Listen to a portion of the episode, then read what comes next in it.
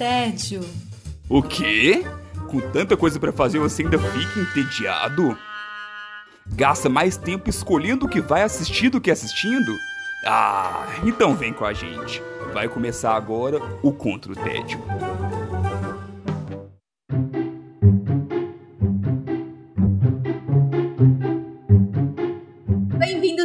Bem-vindas ao Contra o Tédio. Eu sou Sara Dutra e junto com meus companheiros de guerra nós temos a missão de te tirar do tédio. Os combatentes do dia são Silvia Guastaferro. Olá, Silvia. Olá, gente, que saudade. Muito tempo que eu não venho aqui, né? Nossa. Também acho, muito tempo sem conversar com a gente. Tem bastante, tem bastante. Felipe Chaves, tudo bem? Tudo ótimo, que saudade até mesmo dessa formação. Tem tempo que eu não vejo essa formação aqui Sim, de gravação. é verdade. Já gravei com a Silvia, gravei com a Sara, mas juntando a- o- esse trio aqui, estava com saudades. Tem um tempo, já vemos um tempo sem essa formação, é verdade. A gente vai seguindo este episódio, número 71, conversando com Silvia Guastaferro. Como é que você. Não é, não. Conversando com Felipe Chaves. É Eu fui ver a ordem aqui, a louca. Conversando com Felipe Chaves. Como é que você está combatendo o seu tédio? Então, eu estou combatendo o meu tédio, embarcando no hype da série mais vista da história da Netflix. Todo hypado ele. Olha isso. Eu fiquei bem impressionada com isso. É muita coisa, né?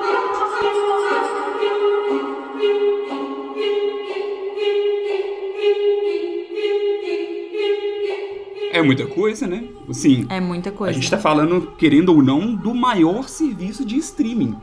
Então, Sim, então total. e foi pouco tempo até essa série chegar nessa liderança, desde o lançamento até a, a Netflix soltar esse comunicado. E eu falo de Round 6, ou Round 6, ou Squid Game. Então são, são vários nomes. Inclusive, já, já vou começar com uma curiosidade sobre isso, algo que me chamou muita atenção. Muita gente fala Round 6, porque é o que, na hora que a gente vê Round ali, a gente já pensa que é, é, é esse é o nome original da série. Só que o nome da original da série é Squid Game. Então, em português, eles trouxeram o Round 6. Não tem nada a ver rou- round 6, round 6. Só que assim, por que isso? Olha que loucura! Squid Game significa o jogo da Lula. E o jogo da Lula é um dos jogos que tem ali, faz parte da série, e tendo essa a tradução no restante do mundo, ficou traduções baseadas em jogo da Lula. Mas no Brasil, jogo da Lula talvez não seria um nome que a Netflix que- queria colocar na série ali por poder gerar alguma certa polêmica com Se é que você me entende. se é que você me entende, companheiro. Então, é, é, é- é bem... e aí ficou, ficou essa coisa esquisita de Round 6, apesar que também é um bom nome, também faz sentido. Depois eu até conto, Sim. explico o porquê, mas também faz sentido. É só engraçado que quase nenhum país ficou rou- round 6, né? É, assim, é, é, é bem por Aí- isso. Eles não, não falaram Sim. abertamente, mas é bem por causa do, de, de Lula ser um nome importante aqui no Brasil. Sim. É, do que que se trata? A série conta a história ali de 456 pessoas que são convidadas a arriscar suas vidas em um misterioso jogo de sobrevivência. Que são é, compostos por seis brincadeiras infantis, brincadeiras infantis lá da Coreia do Sul, é uma série sul-coreana, e o vencedor vai, no final das contas, ali, ganhar um prêmio de 45,6 bilhões de wons. Seria mais ou menos? Tem uma noção assim? Tipo, o que, que que seria? Acho que dá um- uns. dá quase uns 40 milhões de dólares. Por aí. Ah, sim. É dinheiro pra É dar. muita grana. E aí é, a gente acompanha. Nós temos o nosso protagonista ali, né? Que é o, é o Ji-Hoon, que tá todo perdido na vida ali. negli- apesar de adorar, ele negligencia bastante a filha, mora com a mãe e explora da mãe. Ele deve ter tá na casa ali dos quase 50 anos. É viciado em aposta, deve uma grana enorme para agiota. E aí ele acaba se- recebendo esse convite. Chegando lá, ele encontra com essas outras várias pessoas e eles têm essa surpresa que, na verdade, não é só jogar, quem ganhar, ganhou e beleza. Quem perder, perde a vida também. É um jogo que, que custa muito caro, no final das contas. É, baita série, assim, é engraçado porque quando existe uma coisa interessante com quando o que vem com hype dessa forma. Então, muitas vezes o que chega num hype tão grande gera até mesmo um, um pé atrás para muita gente. Sim. Uhum. Então fica, Com fica certeza. popular demais, aí você fala, pô, mas será, sabe, será mesmo que, que, que é tão bom? A gente pode falar até do próprio La Casa de Papel, que também tem macacões vermelhos, igual o, o, o, o Round 6 aqui, que e na hora que você bate o olho pode até gerar algum tipo de semelhança. É, e que não agrada muita gente, não agrada, eu sei que não agrada muito metade, pelo menos aqui, do nosso time atual. Ei, eu vi, eu É, vi. Não, o, o La Casa de Papel. Eu sei que metade não- Ah, daqui tá. não é tão fã. eu vi sim. também. Então, eu sei que você gosta, por isso que é só metade. É, mas assim, é, me surpreendeu, sabe? É melhor do que eu esperava, foi uma, uma grata surpresa no final das contas. É, Existem algumas críticas muito pelo. O que entra no hype também parece que muitas vezes está fadado a ser mais criticado. Então tem muita gente que parece que já gerou aquela, aquela a defesa de tipo assim, poxa, tá todo mundo gostando, ah, mas não é tão bom. E aí muita gente já foi meio com a arma de tipo de não é tão bom assim. Eu preciso mostrar que eu não gosto do que tá muito hypado. É um pouco, de- é um pouco de assim, tipo, né? tá- se tá todo mundo falando bem, sabe? Eu não sei, talvez ser mais relevante eu falar mal do que falar bem. Teve um Uhum. pouco disso, mas eu tentei ir super de, de cabeça aberta e fui positivamente surpreendido. Eu tenho ressalvas Sim, da série, mas eu achei uma série muito boa. É, eu, eu assisti logo que começou o hypezinho, eu falei, já vamos, porque senão, justamente, a gente ia ter, eu ia entrar talvez com esse problema. Tipo assim, entrar com um preconceito, assim, ah, não é tão boa assim, eu tenho que falar alguma coisa. É, porque eu não sou tão fã, assim, de série de terror, podemos classificar como assim, Chaves? Violência. É, eu acho que tem- no- talvez eu não, eu não cheguei nem a olhar sobre isso, mas eu vejo muito de terror ali, sim, porque se É, você for né? parar pra pensar, tem um, tem um toque de jogos mortais ali, sabe? Tem, tem um toque de várias coisas, tem uma violência gráfica forte, tem momentos de tensão grandes, então tem, ela, ela tem um- uma boa pegada de terror, sim. Sim, as minhas ressalvas são algumas violências é, gratuitas Sim. que tem. Não durante os jogos e tal, nananã, fora Uhum. da parte. Acho que você vai sacar, a- o Sim, pessoal também sim. que tá escutando, uma cena muito aleatória. Eu falei, gente, completamente, não não beneficiou nada na, na, na série, foi só pra dar aquele. "Uh", sabe? Só pelo prazer só do pelo prazer da, da violência e do, do nojo e do coisa. Uhum. E a questão da, da, da história, tanta coisa pra contar, que eu acho que certas coisas foram muito bem contadas.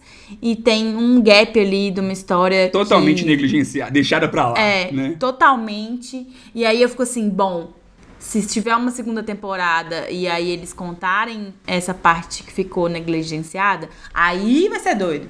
Entendeu? Foi muito doido, gente. A série é ótima, mas assim, aquele, aquele gancho ali que falta, que eu não vi como gancho. Não sei se você concorda, Thiago. Sim, e, e- e não Pra era. não ficou como E gancho. não era, Silvio, porque o, o diretor, pelo menos quando até o soltar, sair, lançar a série, pensar a série, ele não tinha plano nenhum pra uma segunda temporada. Então o tempo Uhum. todo o discurso era que seria apenas uma. Claro que com esse sucesso inteiro, isso, isso deve mudar. sabe? Não, não- ainda não, não anunciaram nada do tipo, mas é bem provável que. E aí, várias pontas soltas poderão ser corrigidas. Mas se a gente for pensar que na, na real era pra ser só uma, realmente tem muita coisa que ficou aberta. É, até explicando uma coisa interessante que a Silvia falou, e que acontece que pra mim é um dos grandes chamariz, apesar deles não trabalharem tão bem isso, mas ainda assim é interessante, é que não é só o jogo. Então eles colocam. é, você acompanha outras jornadas além do jogo em si. Então, ao mesmo tempo que tem um jogo, tem um policial que infiltrou lá pra ver como funciona. Então você acompanha também isso, a- o policial tentando descobrir ali, tentando acabar com esse jogo que está acontecendo. Você acompanha o nosso protagonista aqui, que eu já falei, e você acompanha também o próprio funcionamento, os bastidores do jogo. Então é, é uma outra camada. Isso é bem legal. Você vai entendendo como que funciona. Porque, tipo assim, peraí, então todo mundo que tá lá é, são os vilões? Mas o porquê que essas pessoas estão ali? Como que funciona? Qual que é a lógica? Como, as regras? Como que funciona? Então, isso vai sendo revelado de pouquinho em pouquinho. Até você entender qual que, qual que é a lógica desse jogo macabro que acontece ali. Um dos motivos que eu não assisti a série é por causa daquela definição de ser uma produção de. É, basear, é uma mistura de Jogos Mortais com o Caldeirão do Hulk. É, e aí, e assim, eu tenho uma. Adoro essa definição. Cara, eu tenho uma repulsa muito grande com essa ideia de você humilhar pobre pra dar dinheiro para ele depois se ele merece. Sabe? E aí, essa sensação passa durante a série de fato, ou isso fica para quem vê de fora? Porque eu falo isso, quando eu vejo de fora e eu vejo a premissa, eu vejo realmente Jogos Mortais misturado com o Caldeirão do Hulk. Não quero, sabe? Passa, mas não, uma coisa que é importante reforçar é que não são apenas pobres. Uhum. São pessoas desesperadas mas, por dinheiro. Mas não é, Sara. Parece que é, uhum. parece que é, mas não é. Pobre, tipo assim. Sim, ganância está aí, né? Tipo. É, é por exemplo, um, tem, um, tem um personagem lá que é o amigo de infância do Ji-Hun, que é o, era o prodígio do bairro. Uhum. Então o cara saiu do bairro porque ele foi estudar, ele foi pra universidade e ficou. ganhou muita grana. E aí ele até disse, ué, por que, que você tá aqui? E você vê que o cara, tipo assim, ele não tá no fundo do poço. Uhum. Assim, ele não tá pobre, mas ele deve muito. Então é uhum. é isso, são pessoas que, que precisam de mais dinheiro. Tem um imigrante que está na Coreia, paquistanês, que precisa de dinheiro para poder ajudar a família, um filho pequeno. Então tem várias e várias. Estão, é legal isso, eles constroem. Ele tem, você tem um grupo de personagens com habilidades distintas e com backgrounds distintos e motivações distintas. Uhum. Sabe? Eu acho que até essa motivação para de pensar um pouco só na questão de, de pobreza.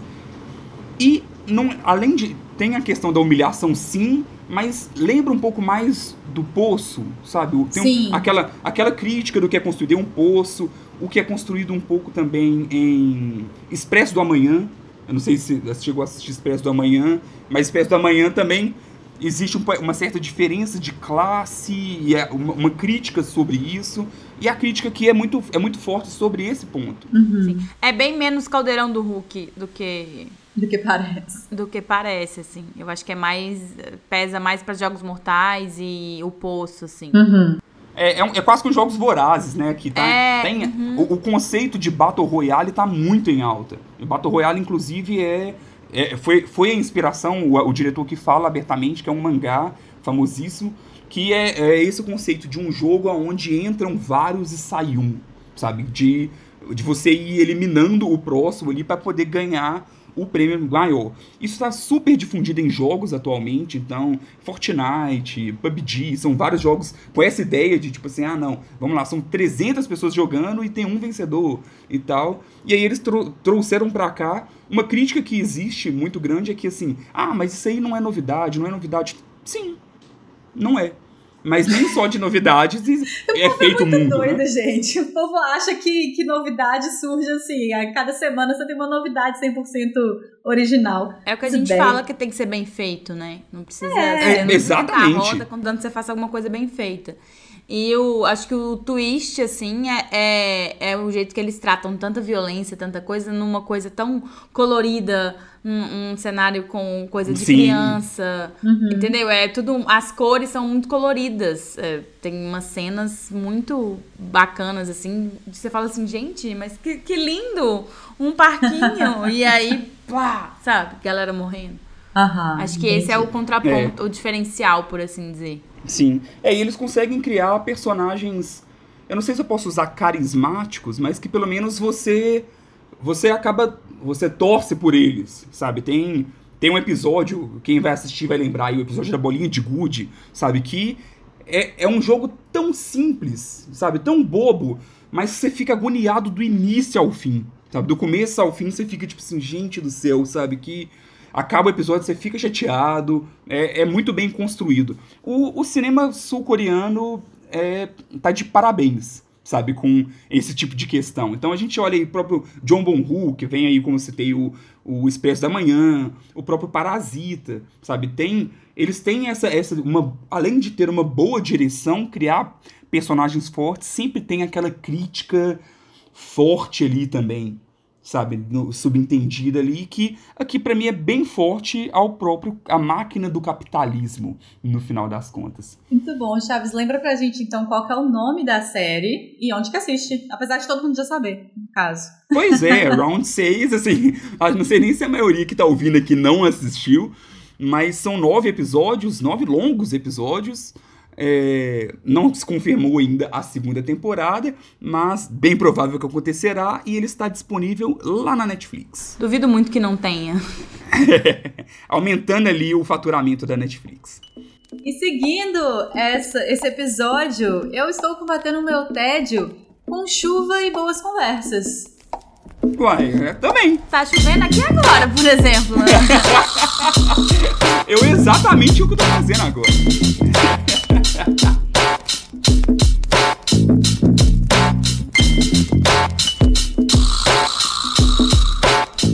Eu fiquei pensando, gente, no meio da gravação do podcast começou a cair uma chuva, né? Então vamos levar essa chuva adiante. é, há algum tempo estreou no, no Spotify uma, uma produção original que é o podcast Mano a Mano podcast de entrevistas do Mano Brown, que é uma, uma personalidade muito conhecida no Brasil, tanto pelas suas músicas quanto pelo seu engajamento. Então, é, o Mano Brown ele tem muito, muito que, o que falar, ele está sempre é, fazendo discursos, tendo novas é, é muito fácil assim você encontrar vídeos que outras pessoas fizeram, que tem entrevistas com o Mano Brown e ele falando sobre questões de vários âmbitos diferentes. Ele fala sobre política, ele fala sobre é, é, racismo, ele fala sobre música, ele fala sobre várias coisas diferentes. E aí ele foi convidado a fazer este podcast mano a mano. É, é um podcast que toda quinta-feira estreia lá no Spotify ou aqui no Spotify. Eu não sei onde você está escutando a gente. E, em geral, ele traz conversas com pessoas que falam a mesma língua que ele. Mas, eventualmente, ele traz gente que também está num, num lugar meio diferente do que ele está. E isso é uma das coisas muito interessantes deste podcast. É, a duração dessas conversas normalmente é de entre uma hora e uma hora e meia. Mas tem um episódio em especial que durou duas horas, que é o episódio com Olha aí, Squid Game. É episódio com Lula. os primeiros episódios que eu escutei, os primeiros episódios que foram lançados, foram com a Carol Conká e com o Drauzio Varela. É, a Carol Conká eu fiquei com um pouquinho de preguiça, assim, de, de escutar de início. Só que aí quando eu vi que saiu com o Drauzio Varela, e eu gosto muito de escutar ele, tanto que já, já indiquei aqui o podcast que ele tem e tudo mais Aí eu fui pegar para assistir. E eu confesso, assim, que nesses dois primeiros episódios eu fiquei bastante incomodada, porque me deu uma sensação de síndrome de Faustão no Mano Brown. Me dava muita sensação de que os, os convidados não conseguiam terminar um raciocínio, ele já estava colocando outra pergunta, ele já estava colocando outro contexto, ele já estava colocando uma outra, uma, um comentário. E aí eu fiquei do tipo assim, minha vontade era muito grande de pegar o Mano Brown e falar sabe? Sossega. A Natânia ouviu só o, só o do Drauzio, pelo menos até a vez que ela comentou comigo, e ela falou exatamente isso, que ela adorou que a única crítica dela foi exatamente essa. Exatamente. Aí eu acho que rolou uma coisa muito boa, porque o terceiro episódio é com Lula. E aí, mano, sim. mano, você não vai conseguir interromper o Lula, sabe? Tipo, assim, ele não é uma pessoa que se deixa ser interrompida tão facilmente. E ele também é uma pessoa que o, o, o Mano Brown respeita muito desse lado, assim, de querer ouvir tudo que ele tem para falar. Sabe? Aí eu fiquei com essa sensação que com o episódio do Lula, ele conseguiu chegar nesse lugar de deixar a pessoa terminar o raciocínio dela para ele colocar outra outra pergunta e tudo mais. Então eu acho que a partir desse episódio eu engatei melhor nos podcasts. Aí tem um outro detalhe. Eu ouvi sobre todos, eu ouvi todos os episódios, não ouvi por que, que eu não ouvi? Porque ele fala com ex-jogadores do Santos. Desculpa, eu não me importo. Sabe? Sim, não, é, é super santista. do que você quer. Mas eu acho que é, entrevista é isso aí, sabe? Você tem que escolher de acordo com o Exatamente. Aí né? essa que é Assim. outra coisa que eu acho super legal desse podcast, que é eles são completamente independentes, né? Por serem entrevistas. E aí você pode ir escutando os podcasts de acordo com o seu interesse. É, e aí, por exemplo, eu escutei também do pastor Henrique Vieira, não sei se vocês conhecem ele, mas ele é um cara super legal, assim. Nem ideia. É, ele é um pastor é, evangélico, mas ele é progressista. E aí ele conta todo, é, toda a história dele, assim, de como que ele se tornou esse pastor que está muito fora da curva. Eu conheci o pastor Henrique Vieira no Mamilos, que ele estava falando sobre família. E ele é um pastor que celebra casamento gay, ele tá no filme do Marighella, sabe? Ele é completamente fora da curva mesmo. E aí, eu escutei o do Jonga também, por exemplo, que é um podcast super legal, que aí é mais interessante porque já vira uma conversa de amigos, que eles falam assim, lembra que eu te mandei aquela mensagem da gente falando sobre isso e aquilo? Então, e aí eles trazem papos, assim, particulares deles pra dentro do podcast, e aí fica uma coisa super diferentona, assim. E é bom que às vezes não necessariamente você escutaria de pro- bate-pronto, tipo que você falou da Carol com K. Mas Uhum. aí você gosta de alguns, aí você fala, ah, deixa eu ver aqui um pouco dessa pessoa, né? O que, que Sim. tá rolando. Exatamente. E aí, nessa lógica, eu fui escutar o do Fernando Holliday. Que aí eu fiquei assim, quando eu vi que ele entrevistou o Fernando Holliday, eu e todo mundo que tava acompanhando esse podcast ficou assim, que merda é essa, Brown? Sabe? E aí ele fala exatamente assim, que ele foi contra toda a produção dele, que ninguém da produção dele queria que ele entrevistasse, entrevistasse o Fernando Holliday, mas aí ele falou assim, que se ele quer é, o, o propósito do podcast, ele fala que é exatamente é, democratizar as discussões e tornar um e criar um conteúdo acessível. E aí, como é que ele quer democratizar a discussão se ele só vai falar com quem fala com ele, né? Só vai falar com quem conversa sobre as mesmas coisas que ele. Então, por isso que ele quis trazer o Fernando Holliday, que, para quem não sabe, é um político é, negro de direita liberal. É, e ele vai, assim, é, para quem vê, assim, dependendo da bolha, né, obviamente, ele é um- parece ser uma pessoa muito controversa, porque parece que as pautas não se encaixam. E aí o Brown fala exatamente isso, que ele queria conversar com ele para entender. Como, como assim, né? Entendeu? Como assim? Como você chega nesse ponto, sabe? O que que te leva a ter esse posicionamento? E é uma conversa super interessante.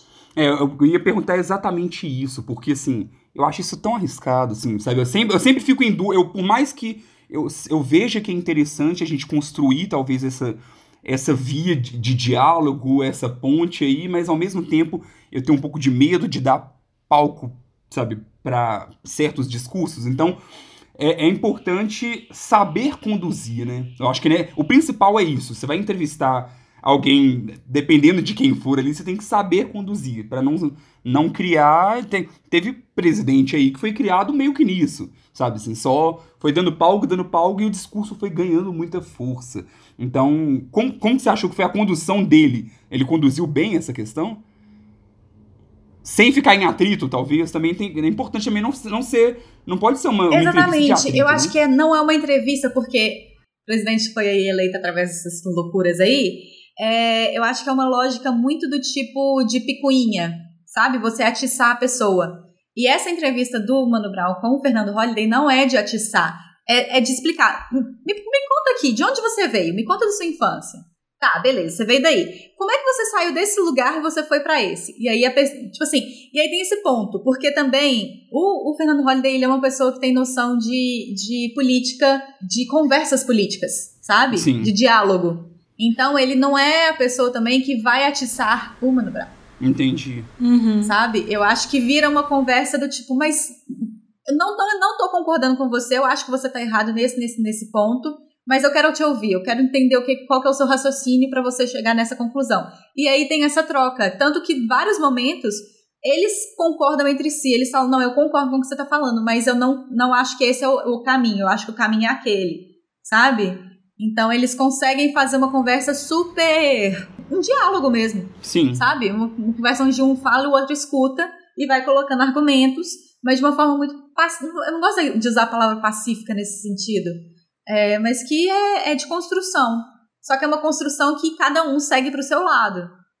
Eu acho que, é, na verdade, me- talvez tenha me dado um pouco de saudade de uma política saudável, mesmo. Sim. Sabe? Tipo assim, gente, pessoas pensam de formas diferentes. Elas precisam dialogar para entender onde que elas convergem, onde que elas divergem. É, e cada um muitas vezes defende o, o que é o melhor para você, né? Acontece, infelizmente, é, é, muito isso. Falta um pouco de empatia no mundo, a gente sabe disso. Uhum. E aí as pessoas defendem, defendem o seu. Só que hoje em dia é além disso, né? O, problema maior é isso, sim, né? Vai, sim. não é só defender o seu, mas como o ódio ao outro. Então aí que é o problema maior. É, eu acho que, por exemplo, o Brown não levaria pessoas que sejam muito explosivas, sabe? Sim. Eu acho que tem muito disso também, de entender qual é o perfil da pessoa. Se a pessoa realmente vai estar tá ali para conversar e não para atacar. Uhum. E, é, e é isso, porque assim, spoiler, no final da conversa eles continuam sendo diferentes, né? Continuam com ideias diferentes, mas pelo menos dá para entender a lógica de cada um. É. Você percebe o ponto de vista de cada um. Concorda? Não necessariamente, mas enfim.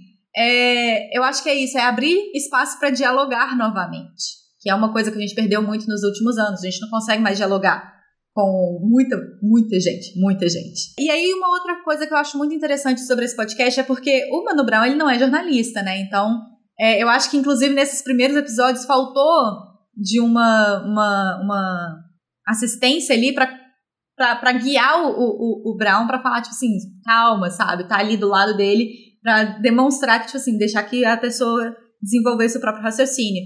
E aí, ela tá, né? Tem uma jornalista de apoio que tá ali com o Brown desde o início, que é a Samaya Oliveira. Acho que é assim que fala o nome, Semai Oliveira. Que ela, de, de vez em quando, assim, ela dá uns pitacos no programa, mas é muito pontual. Ela não faz a entrevista com ele. Ah, mas ela não tá, ela não, não é ouvida. Ela é ouvida, Ah, tá. ela é ouvida. Ela tá na gravação, mas ela dá pitacos muito pontuais. Entendi.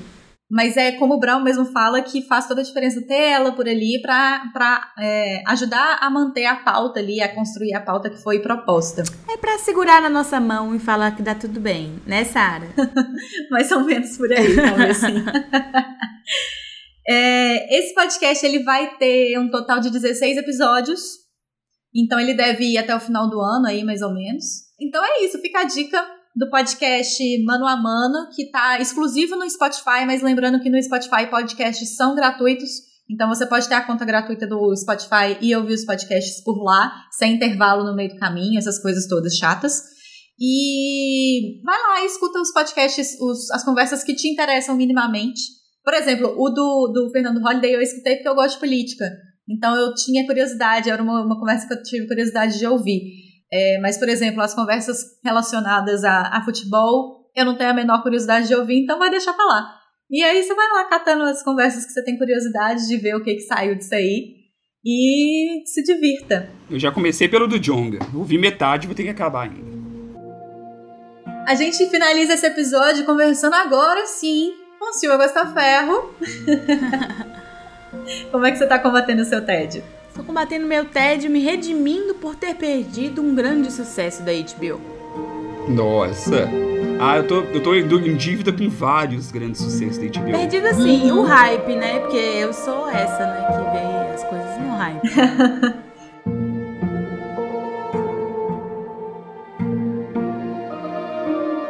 Você tava vendo Round 6 na hora. Ah, Não, tem mais tempo. Pior que essa, tem, tô, tô me redimindo muito. Oh! É, vou falar sobre uma série que saiu em abril, na verdade, chama Mare of Easttown. Tem um tempão, fez muito Ah. sucesso na época. É verdade, ela tem muito tempo mesmo. Ela, inclusive, tava nas premiações. Sim, ganhou Emmys e tal. É, é uma série policial com um selo HBO de maravilhosidades de produção. e ele traz a Kate Winslet, Saudades Titanic. É maravilhosa, incrível. Inclusive, um dos Emmys que a série ganhou foi indicada, já que a Sarah comentou, foi indicada a sete Emmys, ganhou três, sendo um deles como atriz principal em minissérie. Sim, é uma minissérie. Bom. Foi classificada como minissérie pros Emmys, pra tudo. Sempre tem aquele rumor de segunda temporada, quando o negócio faz muito sucesso. Mas esse, teoricamente, não sei.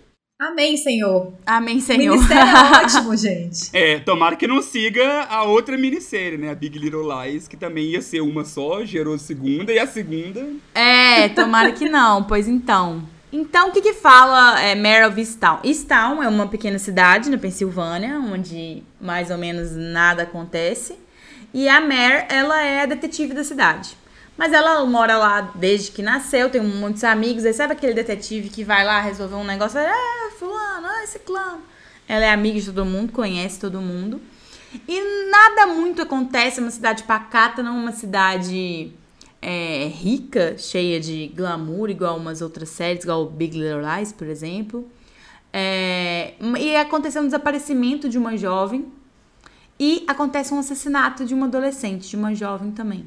Então a Mary fica encarregada de resolver é, esse crime que já tinha passado e o novo crime que acontece, além de estar tá ultra mega blaster sobrecarregada na, na, na sua vida pessoal. A Mare é uma personagem muito forte, ela é muito teimosa. A, a Kate Weasley tá maravilhosa porque ela põe uma, uma carapaça, assim, de é, dureza da personagem que é muito palpável, assim. Tudo que ela é, reluta em, em conseguir uma ajuda ou em, em ser mais suave, eu acho que muita gente pode se identificar, talvez principalmente mulheres, é, e se identificar muito em várias partes de como ela ela não não precisa fazer não precisa de ajuda sabe uhum. de querer ser mais forte por n motivos é, dela lá então ela ela tem um luto na família dela ela separou do marido ela tem uma filha ela tem um neto e é aquela confusão a mãe dela também que tá um personagem incrível. E, e todos os personagens é, a mãe e tem muitos personagens tá gente? Mas tudo é muito crível. O universo que se é, é feito pelos personagens é, é muito crível. E mais do que os crimes que, que aconteceram e o desaparecimento da jovem e esse assassinato, é, é, é muito, muito, muito interessante. Incrível, é a resolução e como o negócio evolui, os plot twists, é ótimo para quem gosta de policial. Alô, Maíra.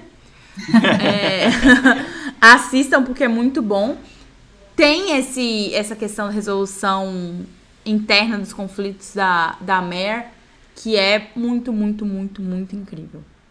Silvia, quando você foi contando assim sobre o, o a sinopse da, da, série, me lembrou um pouco Sharp Objects. É, por ser uma cidade pequena, ela nasceu lá, e aí ela, ela é jornalista, no caso, né? A Amy Adams ali é jornalista, mas aí tem o, tem o assassinato, não sei o que, lá tem os conflitos internos, tem os externos. Ele passa por uma, uma, uma, ambientação parecida, assim? O, o, clima da série é semelhante? Você acredita que eu não vi essa Também série? Também não vi, sou doido pra ver. Assista. Ah, meu Deus. Eu também, eu tô devendo, tô, li, tô doida pra ver, mas não vi. Mas eu vi algumas críticas relacionando a, tipo assim, que segue a mesma linha. Com, é, Big Little Lies, acho que tem The Undoing também, e Objetos Cortantes, e que segue nessa linha de, de séries de mistério, né? Suspense, uhum. barra policial, assim. Bom, já gostei, porque Sharp Objects é maravilhosa.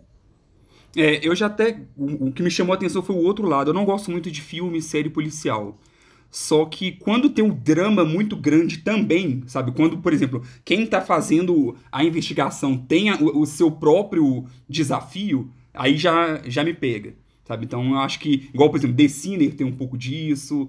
É, se a gente for olhar, igual eu tava assistindo Mind Hunter mesmo. Então, apesar, além da questão dos, dos serial killers, mas também tem. Eles têm os próprios dramas, uhum. os, os, investigadores. Então, pelo que você tá falando aí, a Kate, a Kate Winslet, a personagem dela, né? É uma baita personagem, né?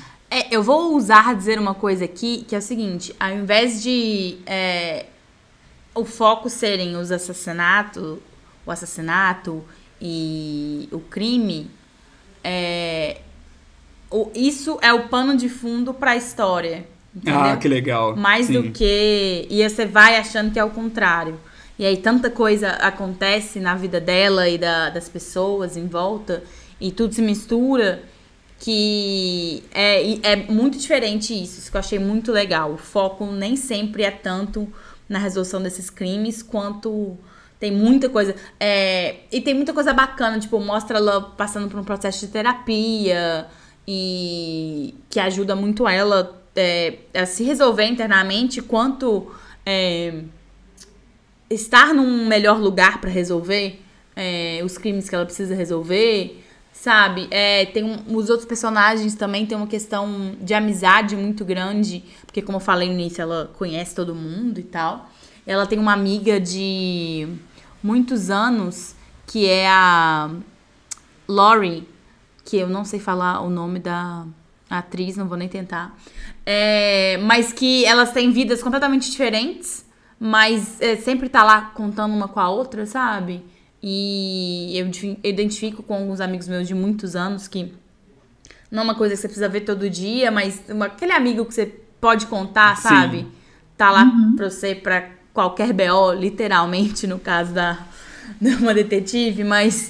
é, e que ajuda a superar os desafios e, e é muito legal, gente. Fiquei muito impressionada. Desculpa, HBO, que eu não vi antes. Mas é muito, muito, muito legal. Vale muito a pena. São sete episódios, tem mais ou menos uma hora cada um, 50, aquele tempinho bacana que a gente gosta. Eu espero que não tenha outra de verdade. Não precisa? Fechou de tudo? verdade, eu acho que assim vai render errado, igual você falou Big Little Lies. Entendi. Tipo, tá, tá muito As fechado. pessoas precisam desapegar, né, gente? Nossa, já passou. Coisa, é, eu acho tão anos 90, 2000 esse negócio de muitas temporadas. Não faz mais sentido, gente. Sabe? Não, e você colocou como minissérie, sabe? Pra quê? Abraça, né? Não ganhou o prêmio de minissérie, gente. Já dá o check. Ó, se fizer uma segunda temporada, inclusive, eu acho que o M nem devia Tem chamar. que voltar, eu acho. Tem que tomar o M Tem que dele. tomar o M. Tem que tomar o M.